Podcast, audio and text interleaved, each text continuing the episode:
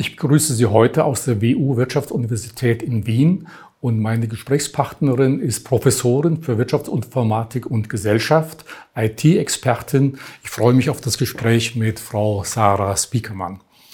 Frau Spiekermann, Sie haben ein ganz wichtiges Buch geschrieben, Digitale Ethik, ein Wertesystem für das 21. Jahrhundert. Das heißt, Sie beschäftigen sich primär mit ethischen Fragen der Digitalisierung. Es gibt nicht wenige, die sagen, an sich das Thema schlechthin, wenn man über das Thema Digitalisierung, KI, Robotik schreibt. Leider wird es nicht so beachtet, wie es vielleicht sein sollte in der Öffentlichkeit. Äh, vielleicht ganz kurz mal ein bisschen in die Vergangenheit, wie Sie zu dem Thema gekommen sind. Äh, Sie haben 1996 mit 22 Jahren Ihre Karriere im Silicon Valley gestartet. Was hat sich seitdem verändert? Wie haben Sie die Entwicklung erlebt? Ich denke, dass ähm, in den späten 90er Jahren gab es halt eine enorme Aufbruchsstimmung ähm, in der IT-Branche. Sicherlich erinnern sich dann Sie sich auch noch daran, wie dann alle auf die Cebit fuhren nach Hannover und man mit den dicken Tüten dann sozusagen nach Hause fuhr und diese ganze neue Welt von einem quietschenden Modem immer professioneller sich uns dargestellt hat und ähm, plötzlich haben wir halt virtuelle Welten, wir haben plötzlich Smartphones, wir haben soziale Netzwerke. Ähm, da hat sich unglaublich viel professionalisiert und auch das Leben hat sich verändert. Auch die Industrie hat sich verändert. Die Wirtschaft benutzt ja heute viel mehr IT noch als vor 20 Jahren oder vor 30 Jahren. Ja. Und ähm, dadurch ähm, ist die IT-Branche ist gigantisch gewachsen. Gleichzeitig fährt aber keiner mehr auf die Cebit. Also es ist gleichzeitig auch irgendwo so eine ja, ich sag mal, eine Professionalisierung, aber gleichzeitig auch so, ein, so eine Frage, wo geht das, wo geht das weiter? Sind Bürger noch ähm, begeistert von, von IT oder nicht? Und es sind so viele negative Dinge jetzt in den letzten Jahren passiert, von Snowden angefangen, Cambridge Analytica, der Überwachungskapitalismus, die, die, die, der Vorwurf der Sucht bei den jungen Leuten etc. Und das ist so ein bisschen da, da ich sag mal, das Kind fängt an zu laufen und ähm, damit gibt es auch dann pubertäre Probleme. Hm. War im Grunde der, der Ursprung oder der Zeitpunkt, wo so ein bisschen das Internet seine Unschuld verloren hat, 2001, also 9-11, wo alles ganz andere, wo das gute Internet zum Bösen, in Anführungszeichen, ein bisschen tendiert hat? Haben Sie das auch so erfahren dürfen? Ich habe das ja auch geschrieben in dem Buch, dass eben mit der, mit im Prinzip mit dem Tag, wo plötzlich äh, ähm, in Manhattan diese Towers kollabiert sind, war plötzlich die ganze Welt auf der Suche nach Osama bin, bin Laden. Und ich hatte damals begonnen schon mit Privacy und Datenschutz und das wurde gutiert bis zu dem Tag. Und an ja. dem Tag ist selbst bei mir auch dann sofort die Frage aufgekommen, na, jetzt müssen wir ja irgendwie diese Terroristen finden. Und dafür können wir IT benutzen.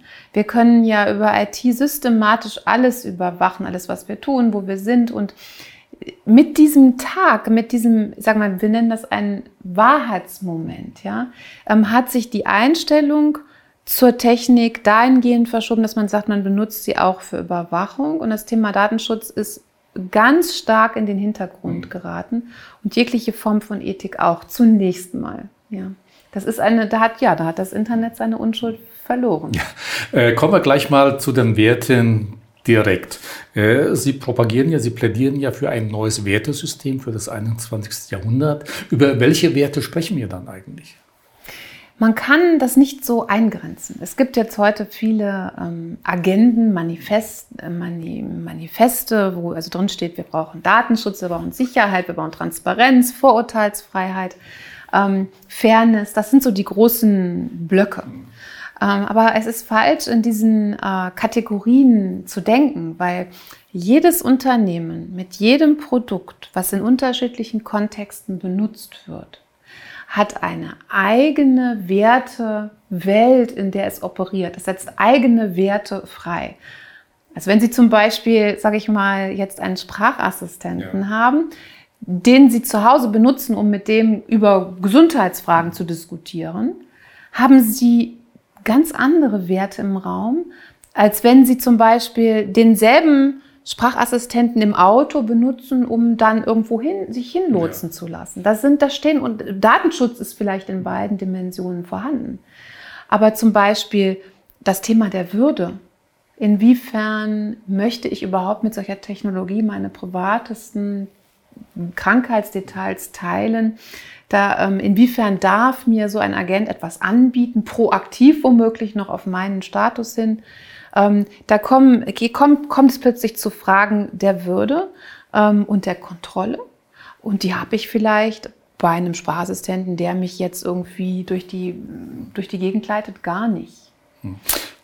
Bei dem Thema Ethik werden ja vor allen Dingen CEOs, also Unternehmer, erstmal tief Luft holen. Es gab schon mal eine Phase in der Wirtschaft in Deutschland Anfang der 2000er Jahre, mhm. gab es mal ein interessantes Buch zwischen Profit und Moral. Mhm. Einer der Mitautoren war Heinrich von Pierer, der damalige Siemens-Chef. Und da war so eine Überlegung, dass man sagt, okay, Unternehmer müssen sich vielleicht auch nach ethischen Richtlinien ein bisschen orientieren. Nach der Finanzkrise 2008, glaube ich, wurde das alles wieder vergessen.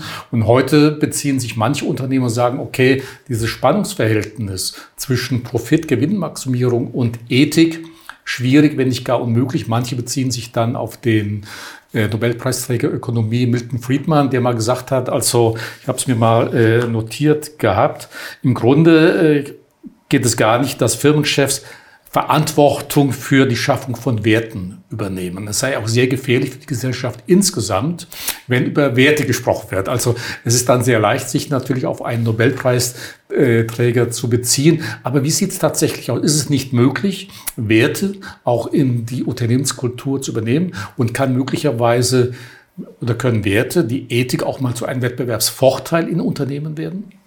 Auf jeden Fall. Ähm, man darf ja nicht vergessen, dass im Zentrum von jedem Geschäftsmodell eine Value Proposition, ein Wertversprechen an den Kunden steht. Und dieses Wertversprechen, das weiß man aus der Betriebswirtschaftslehre, lässt sich natürlich in zwei Dimensionen denken. Das eine ist möglichst kostengünstig, also ist eine Low-Cost-Strategie und der, das Gegenpendant dazu war immer in der Betriebswirtschaftslehre die Qualität. Man hat immer die Wahl, gehe ich auf Gewinn oder gehe ich auf Qualität. Und Qualität im Bereich der Wertschöpfung im Sinne der menschlichen und sozialen Wertschöpfung sollte im Zentrum, kann im Zentrum eines Geschäftsmodells stehen. Und im Prinzip glaube ich sogar, dass unserer deutscher Mittelstand, eigentlich unsere Unternehmen, die wir haben, weshalb wir so erfolgreich sind, ist, weil wir immer Qualitätsprodukte geliefert haben. Wir sind berühmt dafür, dass wir bessere Qualitäten liefern als der Rest der Welt. Made in Germany. Und oder eben auch mit, mit, mit der Schweiz und Österreich im Prinzip äh, auch kombiniert. Und ähm, im, in der IT ist diese Idee einer Qualitätsstrategie und einer Wertestrategie bisher kaum angekommen. Bei vielen Unternehmen glauben, sie bauen einfach was, so bringen das ans Laufen und dann macht sich der Markt von selbst. Das hat auch oft funktioniert. Aber wenn Sie sich das allerwertvollste Unternehmen des gesamten IT-Bereichs anschauen, das ist nämlich Apple, hm. verfolgen die genau diese Strategie der Werte. Steve Jobs hat die Werte der Präzision, und der Schönheit und der Qualität ins Zentrum seines Unternehmens gestellt und hat damit Apple zum wertvollsten Unternehmen der Erde gemacht. Und das, was ich propagiere, ist zu sagen, liebe Unternehmer, ihr habt alle mit euren Produkten die Möglichkeit, eine Wertstrategie zu entwickeln, wenn ihr euch für die Qualitätsstrategie entscheidet. Und das könnt ihr systematisch tun. Ihr könnt Prozesse aufsetzen im Unternehmen schon in, der, in den inno, frühen Innovationsphasen, wo man sich im Team mit den Leuten Gedanken macht, welche Werte wollen wir schaffen. Das motiviert die Mannschaft, da kommen gute Pro Produkte bei raus. Die kosten ein bisschen mehr in der, in, in, in der Fertigung ja, und in der Herstellung, aber man spart sich eine Menge Ärger im Nachgang. Aber glauben Sie wirklich, dass heute Unternehmen die Zeit haben, also Thema Disruption, Geschwindigkeit ist heute alles. Ja, wenn Sie Investoren dann auf der anderen Seite sitzen haben, Hedgefondsmanager, wo es ja drauf ankommt, möglichst rasch in die Gewinnzone zu kommen. Wenn Sie dann sagen, ja, wir müssen erstmal über Werte sprechen, ob das wirklich gut ist, dann sagen die ja, Moment, dann musst du dir einen anderen Investor suchen. Ja, nee, das glaube ich, ähm, zunächst mal ähm, ändert sich also die Bereitschaft der Investoren und auch der großen Fonds in den letzten, äh, in letzter Zeit doch sehr stark dahingehend, dass ja selbst so Leute wie BlackRock jetzt gesagt haben, ähm, wir möchten nachhaltige äh, Technik haben, ähm, nachhaltige Geschäftsmodelle. Das bezieht Vielleicht sich. Lippenbekenntnisse nur, weil es eben en vogue ist, das heute zu sagen, an Klimawandel, Natur und Umwelt zu denken? Ähm, also nach dem Motto, ja, sie predigen öffentlich Wasser und trinken heimlich Wein? Er hatte argumentiert, und das stimmt auch, dass einfach die langfristigen Geschäftsrisiken relativ hoch sind, wenn man das nicht tut. Ähm, abgesehen davon ist aber auch so in meiner Forschung, wenn wir eben versuchen, wertebasiertes Denken in die Innovationsprozesse reinzubringen, haben, stellen wir fest, dass wir, wenn wir also eine neue Technologie haben und die wertethisch betrachten, schauen, was setzt die frei an positiven und negativen, plötzlich ein doch ganzheitlicheres Bild davon haben, was diese Technologie leisten kann und wo sie auch äh, schaden kann. Und dieses ganzheitliche Denken ist aber auch für den Investor ungeheuer wichtig, weil der Investor äh, kann ja nicht nur in einem ein oder zwei Jahreszyklus denken, sondern der sollte ja überlegen, kann ich das Unternehmen zumindest noch mal an die Börse bringen, welchen langfristigen Bestand hat es? Wie wird es von den Bürgern, von den Kunden aufgenommen? Das heißt, wertethisches Denken ist auch für Investoren eine Strategie, um besser abschätzen zu können, was mit dem Produkt eigentlich wirklich los ist. Das heißt also, es kann durchaus zu einem Wettbewerbsvorteil in Zukunft werden, wenn ich sage, okay, im Mittelpunkt steht die Wertestrategie und alles andere gruppiert sich darum herum. Ganz genau, es ist eine neue Form, über Innovation nachzudenken. Ähm, was wir dabei tun, das ist eigentlich äh, sehr äh, spannend, ist, wir stellen eigentlich den, äh, den Innovationsteams drei Fragen. Also wir stellen zunächst mal die Frage, versucht doch mal über alle Vorteile, denkbaren Vorteile und alle denkbaren Nachteile für die betroffenen Stakeholder. Macht ihr mal eine Liste, wägt das mal ab. Das ist schon mal eine gute Übung. Das wird ja. heute eigentlich wenig gemacht. Ja. Zweiter Punkt ist, Mach dir mal Gedanken, was diese Technologie mit den Menschen tut. Also die Tugendethik kommt da ins Spiel. Wie verändert sich zum Beispiel bei, bei Kindern plötzlich Sucht und Abhängigkeit? Ja, oder kommt es, kommt es zu Problemen mit der Menschenwürde? Hat der Mensch noch Kontrolle? Das sind so die tugendethischen Fragen. Und die dritte sind dann auch Geschäftsführer selbst, ähm, die sich, ähm, da kommt der alte Kant ins Spiel, ja, ähm, äh, die Frage stellen, die Werte, die jetzt hier freigesetzt werden, im, im, auch im Negativen, kann ich die eigentlich vertreten? Ist es so, dass ich jetzt persönlich die Verantwortung übernehmen kann für diese Werte, die ich da in die Welt bringe? Und dieses, diese Zuweisung auch der Verantwortung zum Geschäftsführer, zum Leiter des, äh, des Innova der Innovation, zu demjenigen, der da seine Unterschrift runtersetzen muss. Das ist ganz wichtig. Wir nehmen mit wertethischem Design kommt der Unternehmer, der, der Top-Manager in eine gestalterische Rolle hinein, in eine Verantwortung. Und da hat er eigentlich die Chance, die gestalterische Chance, Verantwortung zu übernehmen. Das ist nicht immer schön ja. natürlich auch, ähm, aber auf der anderen Seite darf man natürlich auch nicht vergessen, dass heute Unternehmen hm, oft die Größe haben, die früher Kleinstaaten oder sogar größere Staaten hatten ja. und der Top Executive heute, der muss sich eigentlich auch mit dem Aristokraten ähm, äh, vergleichen. Ja, der hat eine Macht und ein Geld, die im Prinzip mit dieser Aristokratie äh, verbunden ist. Und das kann ihn auf der einen Seite mit Stolz erfüllen. Ja. Auf der anderen Seite darf man immer nicht vergessen, wofür ähm, Aristokratie eigentlich steht im Wort Bedeutung. Ja. Aristos und Kratos ist die Macht und die Tugend. Und das heißt, ähm, also der, der moderne Manager sollte sich diese im Prinzip in dieser Rolle auch mal sehen. Als moderner Aristokrat der, die, der auf der einen Seite mehr Macht hat, als man sich das hätte hier denken können. Aber damit geht auch Tugendhaftigkeit, die Notwendigkeit des Vorbilds einher. Und ich meine, ehrlich gesagt, muss man ja auch fragen, mit was will man denn eigentlich hinterher am Ende seines Lebens in den Spiegel schauen? Ist es dann wirklich so wichtig, dass man da ein paar Millionen mehr auf der Bank hat? Oder hat man, sagen wir mal, ein sehr gutes äh, Leben und kann sich aber gleichzeitig noch in den Spiegel schauen und ist für andere ein Vorbild? Und ich denke, das ist so ein grundsätzliches Thema auch nochmal, so auch die Thematik haben und sein. Ja, Geht es mehr um Besitzen oder mehr ja. um Designsfrage? Vielleicht haben wir ein anderes Mal, anderes Mal Gelegenheit, darüber auch nochmal äh, im Einzelnen zu sprechen. Aber Jetzt hört das ein Unternehmer, unsere Zuschauer, Zuschauerinnen sind ja viele, viele Unternehmer, Manager, Managerinnen. Jetzt hört er und sagt, okay, ganz spannend, hört sich alles sehr gut an. Aber wie beginne ich denn? Wie schaffe ich eine solche Wertekultur? Also was kann der Einzelne tun, um diese Werte auch zu leben, in das Unternehmen hineinzubringen?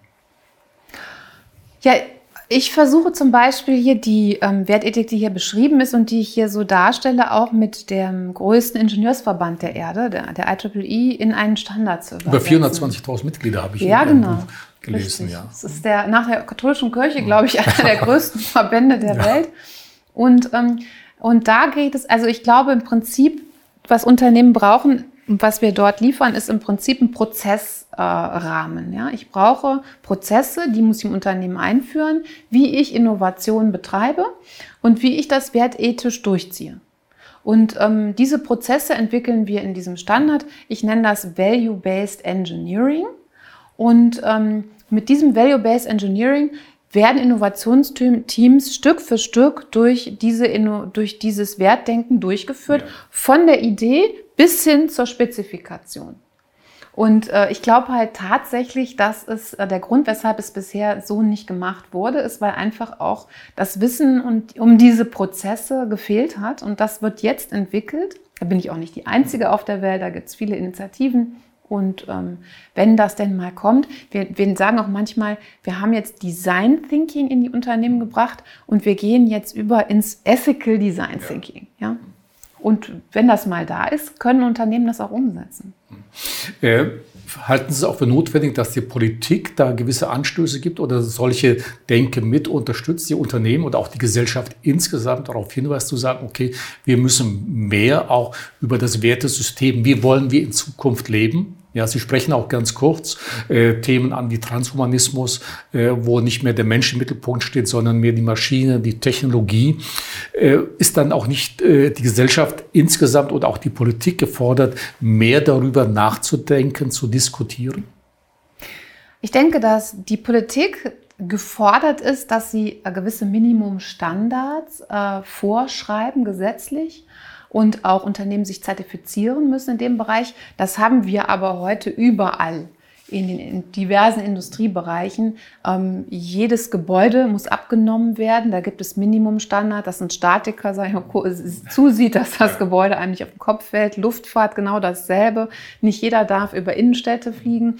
In allen Industriebereichen haben wir gewisse Minimum-Qualitätsstandards. Das brauchen wir in der, bei der IT auch. Stichwort Sicherheit, Datenschutz, Transparenz. Das sind Hygienefaktoren, die müssen zertifiziert und abgenommen werden. Und wer das nicht leistet, darf eigentlich nicht in die Märkte.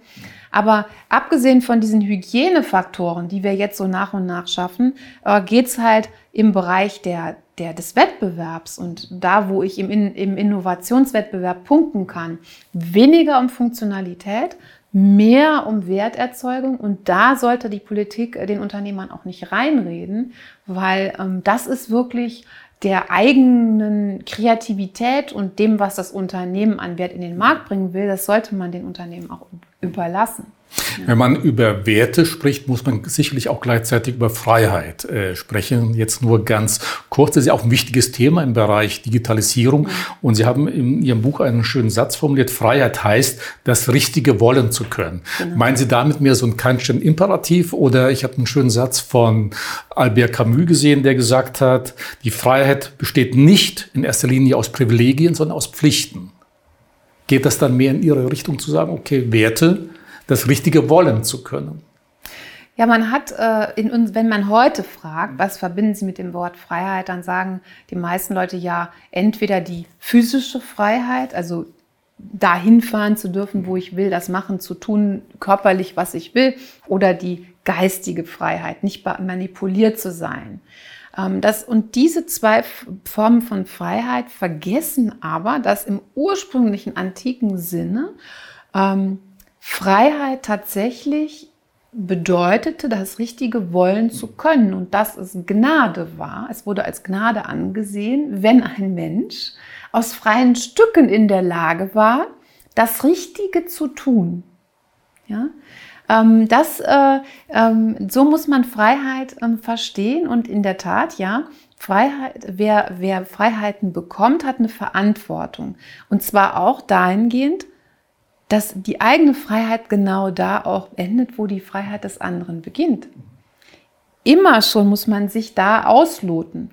Und was eben heute leider in der IT-Industrie passiert, oftmals ist, dass man so tut, als hätte man nur als Unternehmen die Freiheit und die anderen müssen machen, was man will. Und der Bürger oder der, der User ist völlig eingeschränkt.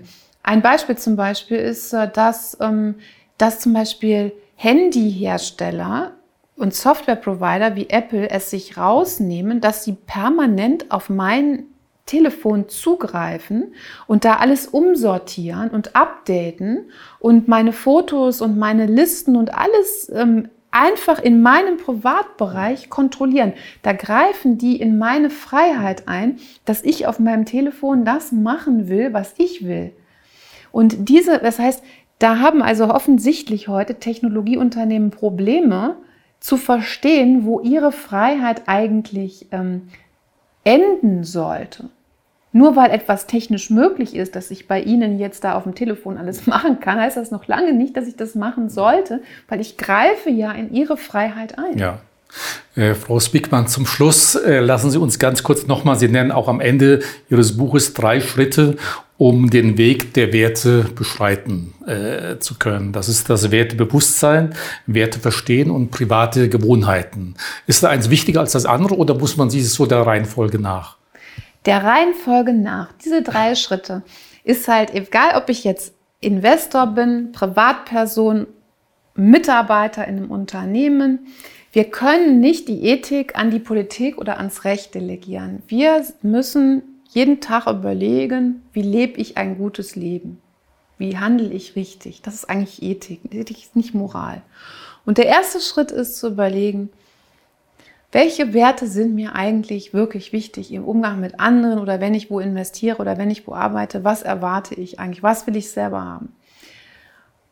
So ein Wertebewusstsein da erstmal, so eine Wertesensibilität entwickeln. Und der zweite Schritt ist dann, dass man eben natürlich feststellen muss, ich habe jetzt bestimmte Werte, wie zum Beispiel eine Freundschaft oder ich möchte ein Wissen, Wissen ist mir wichtig oder Loyalität.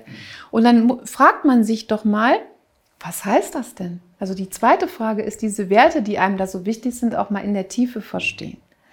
Und da wird man feststellen, dass man weniger Ahnung von diesen Werten ha hat, als man eigentlich immer dachte. Wir haben nämlich überhaupt keine Werterziehung mehr, ja. keine Wertbildung.